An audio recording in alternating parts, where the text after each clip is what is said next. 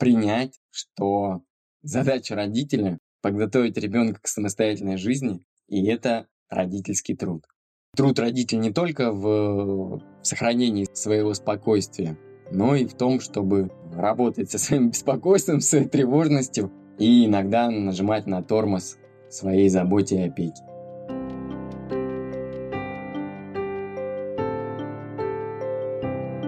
Многие психологи, и вы не раз слышали об этом в выпусках подкаста, говорят о том, что современное родительство довольно тревожное. Каждый ребенок сейчас сверхценный, и отношение к детям и детству стало таким непростым, порой даже неспокойным, что влечет за собой вероятность появления родительских неврозов. С одной стороны, наше родительство стало очень осознанным и внимательным, а с другой, мы все больше боимся ошибиться, оступиться и сделать что-то не так – нам неспокойно, что с ребенком может что-то случиться. Мы лучше не пустим его лазить на площадке и тем самым самостоятельно проверить возможности своего тела, чем при каждой новой высокой ступеньке будем хвататься за сердце. Кто-то скажет, раньше было иначе. Дворы были полны детьми, гуляющими без родителей, да и в магазин ходили чуть ли не с первого класса самостоятельно.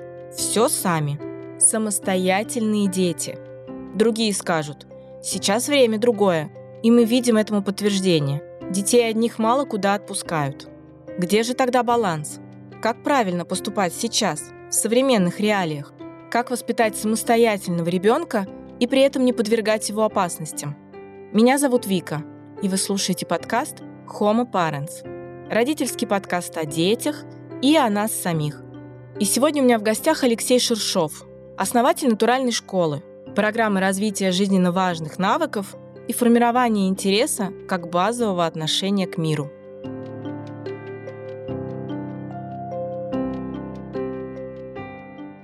Алексей, здравствуйте. Здравствуйте. Я наблюдаю такую интересную картину у современных родителей. И скажу больше, я подобное же слышу от многих психологов современных о том, что родитель сейчас это какой-то такой концентрат обеспокоенности вокруг ребенка. Он какой-то тотально озабочен, что происходит с ребенком, как сделать его детство и жизнь благополучными. И вообще, хоть говорят, что неправильно говорить, да, там хороший родитель, отличный родитель, идеальный, но тем не менее родители хотят сделать максимально хорошо своим детям, и как следствие есть ощущение, что все это выливается в какую-то тотальную гиперопеку. Нам страшно своих детей отпускать. Нам страшно, что буквально вот уже за дверью просто лестничной клетки с ними может что-то случиться. Кажется, что порой это приводит даже к какой-то неврозам, наверное, у родителей, потому что очень много заботы вот этой внутренней и внешней о ребенке. Как вы считаете, с чем это может быть связано именно сейчас? Ну, возможно, это эхо предыдущей эпохи, когда дети были во многом предоставлены сами себе или институтам вне семьи, типа детского сада, школы, кружков, секций и так далее. И сейчас как бы родители пытаются догнать тот дефицит внимания, который был у них и предыдущих поколений со стороны родителей.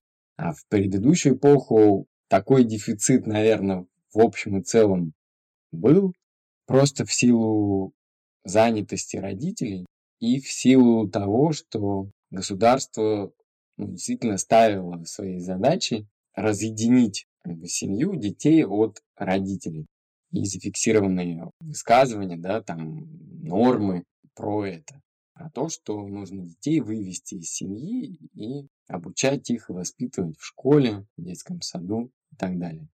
И это единственная какая-то версия, гипотеза, которая мне приходит в голову. Потому что действительно количество заботы и беспокойства просто зашкаливает.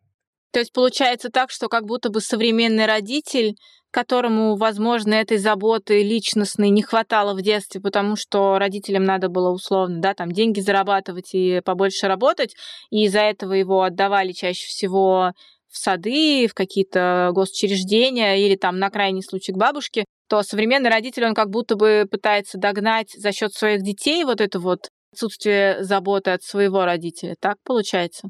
Ну, да. Ну, это единственная действительно гипотеза, которая мне приходит в голову. А вы так не замечали, знаете, вот э, когда мы начинаем вспоминать свое детство, я и мои ровесники, так-то как бы вообще ни разу не безопасно было, зачастую даже опаснее, да, 90-е разборки, гаражи, вот эта вся история.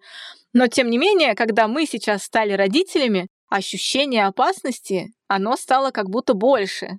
Оно такой, знаете, внутренний диссонанс вызывает, потому что головой я понимаю, что во многих вещах вообще нет. Стало безопаснее во многих вещах. Но мы опасаемся больше потому что мы сами стали родителями. В моем детстве я вообще не слышал о переломах и сотрясениях мозга только в рамках спортивных соревнований или в рамках тренировок спортивных. Только там были переломы. Сейчас я слышу постоянно о переломах. Причем эти переломы происходят э, на детских площадках, дома или в школе на ровном месте. Ну, опять же, это ну, невозможно не удержаться от э, интерпретации, поисков причин такого. Единственная, опять же, гипотеза, которая приходит, это а, в том, что человеку нужен риск, растущему организму нужен риск, и э, если мы не даем возможности рисковать в свободном режиме, этот риск растущий организм находит в абсолютно стерильном, безопасном пространстве типа дома, детской площадки или школы.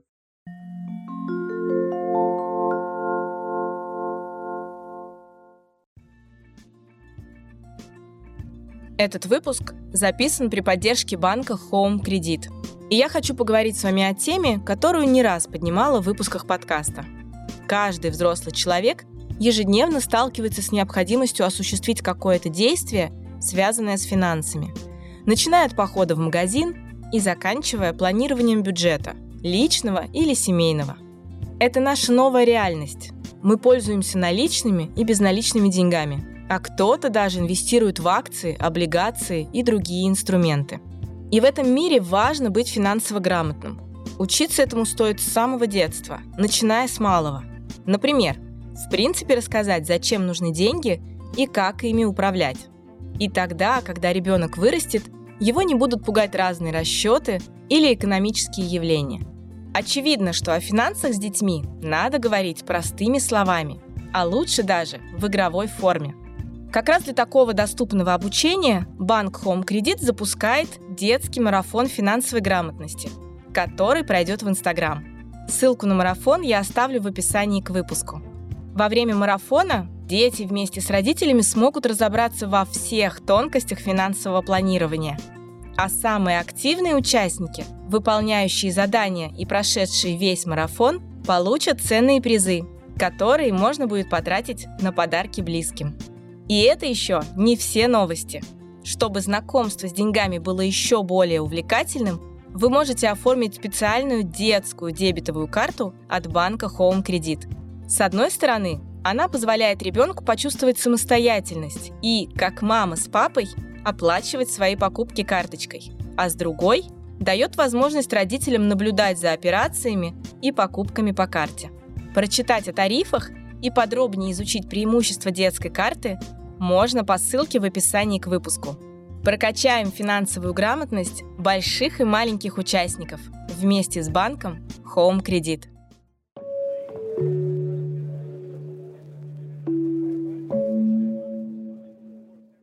Но вот вы на своей практике видите довольно много детей. И при этом вы видите наверняка вот этих нас родителей, которые страдают гиперопекой, гиперзаботой. Как это в итоге выражается в детях? Какие они, вот эти дети, у которых такой вот гиперзаботливый родитель? На прогулках они отрываются. Чаще всего это дети, которые, попав на прогулку, просто счастливы. И они приходят и через какое-то время, поняв, что здесь свобода и безопасность, начинают активно проявлять себя и реализовывать свои потребности в движении, в исследовании окружающего пространства и в риске. То есть видно, что дети изголодались. Ну, и это, смотрите, это не всегда про родителей, да, это может быть про школу, где происходит обездвиживание. И в школе мы, ну, даже если родитель вполне себе свободно относится и уверенно относительно риска и безопасности. В школе ребенок сталкивается с тем, что, например, ему запрещают бегать на переменах. Это достаточно часто происходит, когда в школах запрещают бег на переменах, запрещают э, держаться друг за друга на переменах. Ну, странный такой запрет, потому что там кто-то, когда двигался быстро, держась за руки, опять же там подскользнулся, запнулся и значит, получил какую-то травму. И видно, что эти дети, попав на прогулку, начинают отрываться, потому что в школе их обездвиживают, в школе запрещено двигаться, перемены маленькие. После школы родители всех забирают домой, если речь не идет о районной школе именно, которая рядом с домом. Если это школа, в которую привозят, то, естественно, занятия заканчиваются, родитель приезжает и увозит ребенка с собой. И у ребенка нет возможности двигаться свободно. Надо при этом учитывать, что спорт не является пространством движения, не является пространством свободного движения. Это пространство муштры, тренировки, группы определенных движений. Но это не является пространством движения. Это пространство муштры. Поэтому родитель может быть сколько угодно свободный, но кроме семьи у ребенка есть еще школа, детский сад, а няня, которая, естественно, говорит не бегай, не прыгай и так далее. И общество, которое порицает двигательную активность детей. Стоит выйти с активным ребенком в общество, ты тут же со всех сторон получаешь указания твоему ребенку. Не балуйся, не прыгай, не кричи, и так далее и тому подобное. Во многом я бы хотел бы, ну, в этом смысле выступить адвокатом родителей, потому что большую роль в, в обездвиживании детей и в том, что они находятся в стерильном, безопасном пространстве, где они начинают ломаться, во многом в этом виновато общество и институты, типа школы и детского сада. Вы говорите, что когда дети да, приходят к вам на ваше открытое пространство безопасное, они начинают вроде как бы действовать и раскрываться. А нету ли такого, что они перегибают палку, скажем, в этом, что есть, например, некая зона закрытая, да, которую родители говорят, ну вот этого делать нельзя. Вы создаете безопасное пространство, в котором многое можно делать, и тогда ребенок проверяет вот это родительское нельзя или то, что ему говорят в школе, проверяет в усиленном каком-то формате, что становится, возможно, сразу же небезопасным. В наших свободных прогулках такого не возникает. То есть ребенок сам не желает пойти и сделать что-то такое сверх сверхинтересное или сверх какое-то невероятное, что родитель ему не разрешает по какой-то причине, ну, скажем так, родитель говорит, что нет, знаешь, вот до сюда можно, потом нельзя. И ребенок, приходя к вам, такой, эй, можно еще дальше проверить, почему там нельзя. Нет, такого не возникает, и у меня даже нет версий, почему так происходит. Я могу прямо сейчас попробовать поразмышлять об этом вслух, почему этого не происходит. Давайте. Потому что мы действительно создаем свободное пространство и передаем ребенку центр управления собой. И дети это чувствуют. Когда мы собираем прогулку, дети встают в круг, и я озвучиваю три принципа свободы и собственности. Собственность на имя, собственность на тело и собственность на вещь. Каждый имеет право, чтобы его называли только так, как он хочет, чтобы его называли. Это собственность на имя. Каждый имеет право распоряжаться своим телом, то есть ходить, э, лазать, э, там, ложиться в грязь, трогать э, мертвых животных и так далее. Но никто не имеет права распоряжаться моим телом, в том числе нарушать мои границы, прикасаться ко мне, хватать меня и уж тем более бить. Но если я готов к этому, я могу вступить во взаимодействие с другим, договориться об определенных правилах и играть в игры, связанные, например, с телесным контактом. Например, догонялки, да, это игра с прикосновением или борьба. Были случаи даже, когда дети выбирали по обоюдному согласию драку.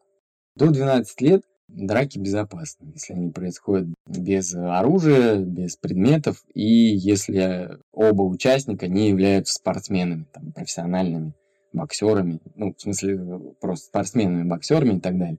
Вот. И третье – это право на собственные вещи. Никто не имеет права то, что забрать мои вещи. Трогать мои вещи нельзя. Но я могу по договоренности временно давать пользоваться или там дарить и так далее. За счет этих принципов свободы ребенок получает долгожданный, долгожданную свободу, но от этой свободы он как бы э, немножко э, замирает, задумывается, потому что он никогда не был до этого в такой ситуации. Для него эти принципы, может быть, даже непонятные, шокирующие, пугающие. И он начинает присматриваться, ориентироваться в пространстве, пробовать. И у него нет вот этой оголтелости. Он постепенно пробует, даже если он ну, ринулся в активность. Да, вот это все равно новая ситуация с принципами свободы, потому что это не только его свобода, это и свобода другого. Он не может другого там толкать, обзывать и так далее. Если у него есть оголтелость, он тут же начнет ее проявлять в форме обзывательств, оскорблений, в форме нападений на другого и так далее. Как только он начинает это делать, ему ведущий говорит о том, что подожди, у нас же есть принципы, ты в кругу назвал свое имя, тот человек тоже назвал свое имя, да, есть принцип, мы называем другого только по имени, больше никак. Все, это его немножко осаждает, он начинает как-то вживаться в эту новую для себя ситуацию. И происходит вот эта ориентация, это совершенно новое, незнакомое пространство для него. Даже если он постоянно ходит в лес, а вот такая ситуация свободы и уважения, высокой такой культуры является, ну, он впервые в жизни столкнулся с такой высокой культурой. И, конечно, она для него является необычным, что вынуждает его ориентироваться в этой ситуации, а не там бежать, прыгать и так далее. Вот вы много говорите в своих записях, в том числе в блоге, в Инстаграме, вы говорите о том, что современные дети, и вот сейчас вы тоже об этом сказали, что это дети, которых ограничивают взрослые, либо родители, либо социальные взрослые значимые, да, как учителя в школе. И при этом есть ощущение, что мало того, что они им что-то не разрешают делать, очень многое эти взрослые начинают брать на себя, при том, что неважно, это совсем малыш или это уже школьник, родитель живет в каком-то таком, знаете, ощущении формате. Одно дело сказать ребенку или довериться ребенку, чтобы он что-то сделал сам, попробовал, да, научился делать сам.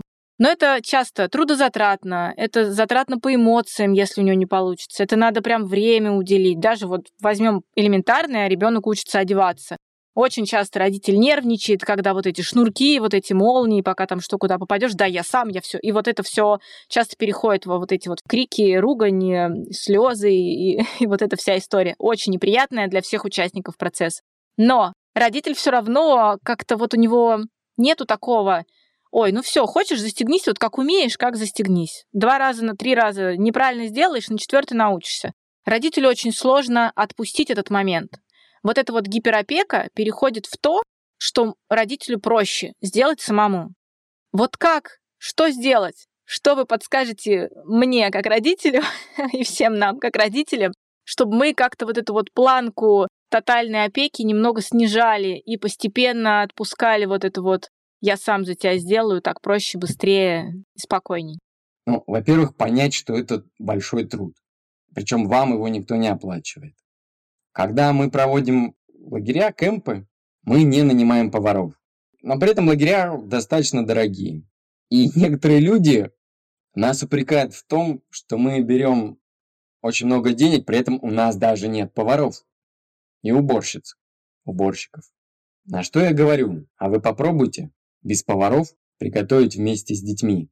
Не бросить их, как слепых котят, в готовку, а создать условия, чтобы они научились, чтобы они по приезду домой из лагеря приготовили себе или родителям. Попробуйте, сделайте это. Это гораздо дороже, чем нанять повара. Поэтому в первую очередь принять, что задача родителя подготовить ребенка к самостоятельной жизни, и это родительский труд. Это родительский долг. Не аттестаты с хорошими оценками, не поступление в хороший вуз, не э, там еще что-то в этом роде, а подготовить ребенка к самостоятельной жизни, чтобы он, выйдя на полную свободу, смог ориентироваться в этом сложном мире. И труд родителей не только в сохранении своей, своего спокойствия здесь сейчас, но и в том, чтобы работать со своим беспокойством, своей тревожностью и иногда нажимать на тормоз своей заботе и опеки. Но смотрите, у этого может быть противоположная история. Мы все-таки будем по-прежнему говорить о родителях. Школа это отдельная, да? да? Тема это тот взрослый, с которым, с которым должна система работать как с учителем, чтобы объяснить, как ему действовать. И все-таки зачастую учитель готов дать больше свобод, но система не позволяет, и это, ну, это уже работа на более высоких уровнях. Но тем не менее, родитель один может быть такой сверхопекающий. Очень. Я таких встречала. Порой это смотрится даже странно, когда ребенку может быть там 5-6 лет, а это все равно ребенок при ноге родителя. И вот шаг в сторону вообще для ребенка не рассматривается. Я понимаю, что многим родителям так просто удобней. Чем больше ребенок при тебе, тем проще его контролировать. И вот это вот, знаете, когда ты что-то о чем-то просишь, а ребенок начинает выражать свое мнение, тут оно, скорее всего, отсутствует, потому что, да, мама, и окей, ребенок все делает. Но при этом наверняка есть родители, я таких тоже встречала, которые по обратному принципу действуют. Они говорят, да, гиперопека это плохо. Вообще самостоятельный ребенок это, это очень классно для жизни, это нужно. Так давайте мы просто его прям с ранних лет. Эй, шнурки, завязывай сам.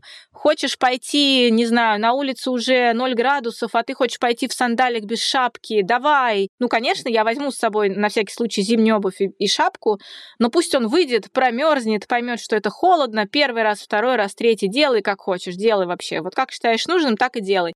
Это такое, знаете, это очень мощное попустительство вот всей этой ситуации. Это же тоже не очень хорошо. Это же когда тотальная свобода, она даже тоже к чему-то приводит, как следствие.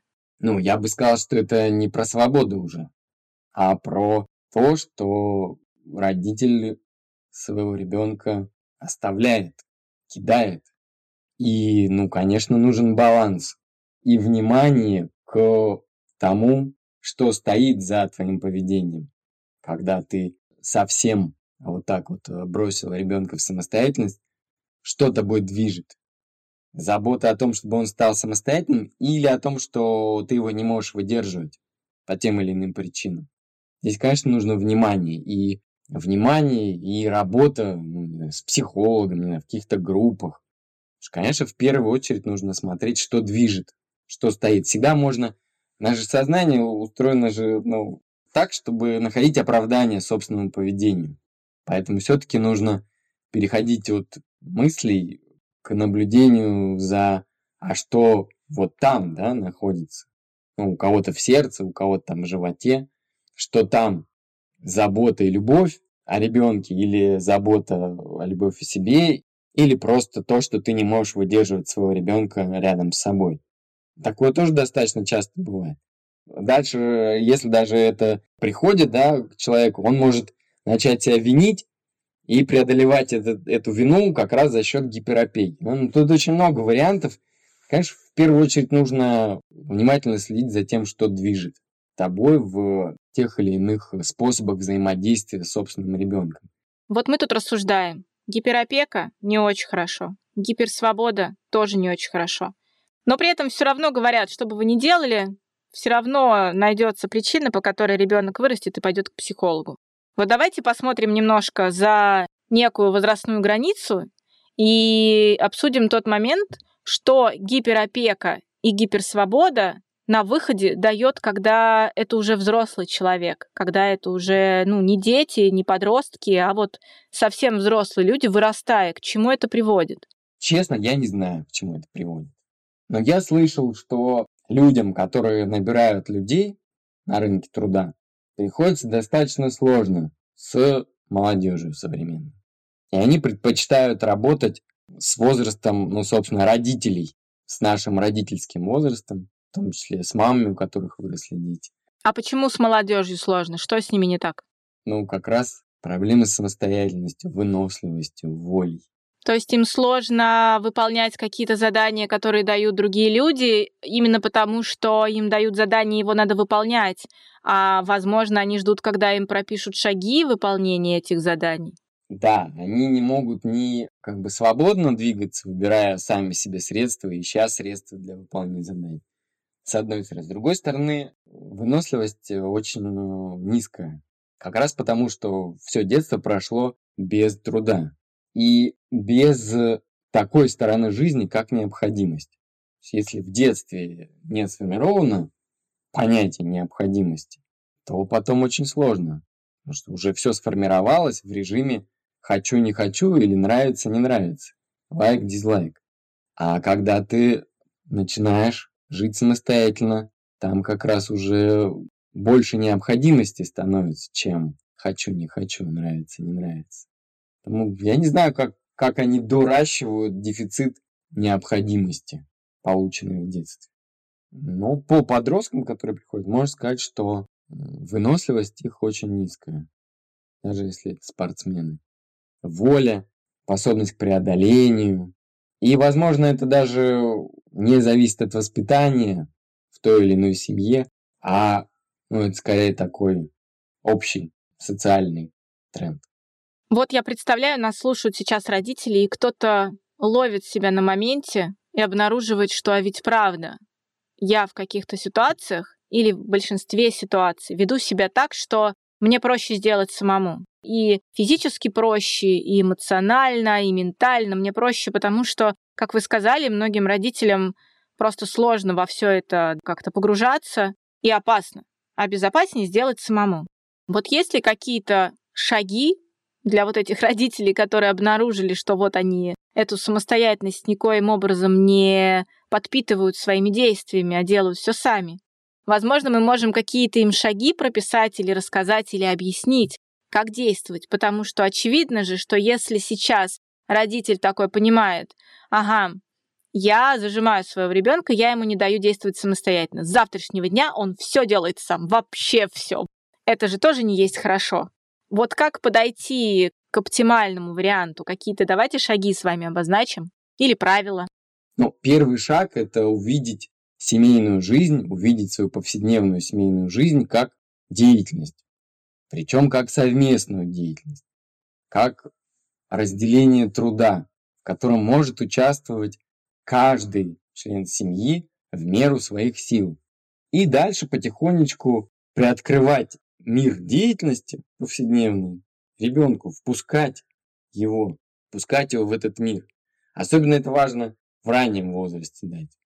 Ну, если уж там возраст не ранний, ну, придется как уж есть. Просто позволить ребенку войти в этот мир деятельности.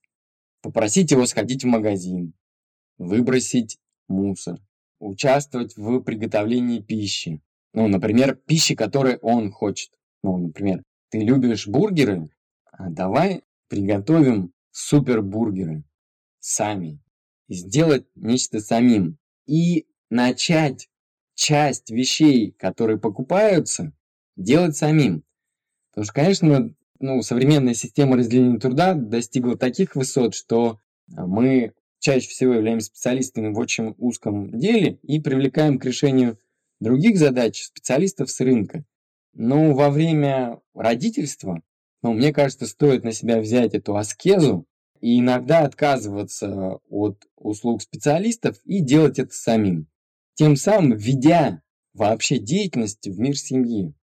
Я очень хочу, чтобы вы рассказали про вот этот вот термин, который вы очень красиво и классно рассказываете, как зона ближайшего развития.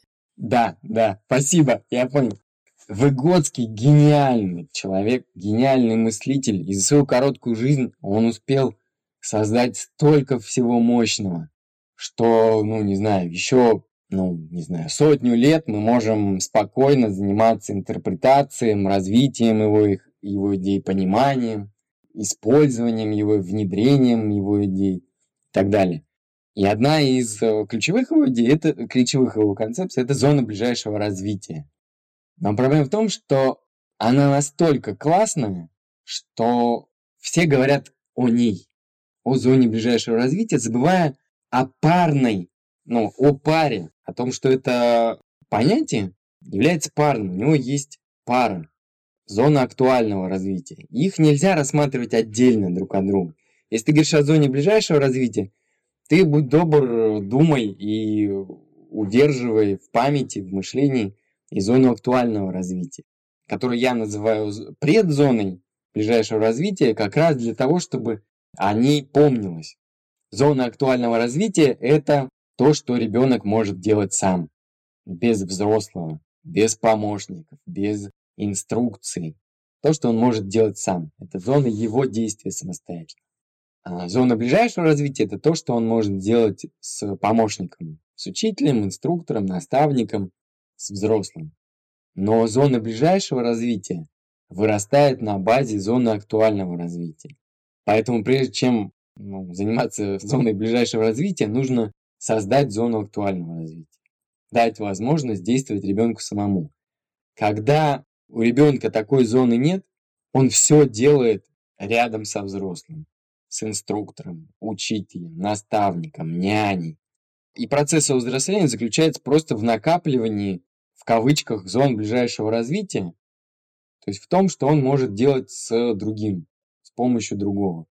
Но зона своего самостоятельного действия не растет. Поэтому это колос на глиняных ногах, который рассыпается, как только человек остается один без помощи других. Поэтому нужно не забывать о том, что перед зоной ближайшего развития есть предзона ближайшего развития. Она называется в Выгодского зоной актуального развития, то, что ребенок может делать сам. И задача родителя и педагога наращивать эту зону актуального развития, позволяя ребенку делать самому что-то. Или, если у ребенка даже нет ну, собственных позывов э, делать что-то самому по тем или иным причинам, иногда нужно и тем или иным образом его пригласить в зону самостоятельного действия. По-разному это может происходить. Просьбой, иногда это может быть и требование. Но задача родителя все-таки создавать эту базу, потому что без нее не будет развития. Развивать можно только то, у чего есть база. Вы до этого сказали, что современный работодатель не очень охотно берется работать с подростками, потому что у них как раз с самостоятельностью большие проблемы. Вот нас сейчас послушают родители этих подростков современных, и закрадется мысль, получается, поколение потерянное в плане самостоятельности, или еще можно что-то выправить? Подростковый возраст и юность компенсируют большую часть проблем, связанных с детством. Но просто вопрос в том, как это компенсируется. Вот, например, Моргенштерн в свои, сколько ему, 21, по-моему, вот он 98-го года рождения, 22 ему, то есть, да, уже обогнал, ну, не знаю, всех исполнителей, всех музыкантов, когда-либо выступавших на русском языке по количеству просмотров. Ну, это просто другое поколение. Они как-то тоже, на самом деле, они ну, может быть, за счет какого-то бунта они вообще э, уходят из зоны рынка труда, да, и начинают свое дело, свои проекты. Ну, то есть получается, что это не поколение такое, которое не удовлетворяет нужное общество современного, а просто общество однажды может подстроиться под это поколение и изменится оно. Ну да, и они и будут делать новое общество. В этом смысле они будут вполне себе, скорее всего, адекватными на, в этом обществе, потому что они и будут его создавать. Но это же все вероятности. А родителю хочется все-таки какой-то уверенности в том, что он сделал все, что от него зависело. Поэтому мы будем делать да, то, что считаем должными делать. Но вопрос лишь в том, что чтобы это действие было осознанным, осознаваемым, осмысленным, чтобы это не было на автомате, на рефлексе, чтобы это не было продиктовано страхами, что, конечно, страх в длительной ситуации является помехой. Тревога является помехой на длинной дистанции. Страх хорош для того, чтобы совершить действие в опасной ситуации. Но наша жизнь не является лишь множеством опасных ситуаций. В ней много всего безопасного и спокойного. И уж в это спокойное время, в общем, мы на самом деле живем же в достаточно спокойное и безопасное время. И здесь уж страх вряд ли может быть именно основой для вот длительных таких решений. И неплохо бы просто понимать, чем продиктованы наши действия, наш родительский стиль, наше поведение родительское, наше взаимодействие с ребенком, чем оно продиктовано, что за ним стоит. И, ну, неплохо бы время от времени сомневаться, а вообще так мы на верном пути. Это хороший путь или как? Или я не туда иду? Понятно, что ориентиров нет, мы живем в переходную эпоху, одна культура семейная ушла, приходит новая, у нас нет ориентиров, поэтому важно осознавать и понимать, что стоит за нашим поведением и на что можно поменять ориентиры и картины мира, фундамент нашего поведения.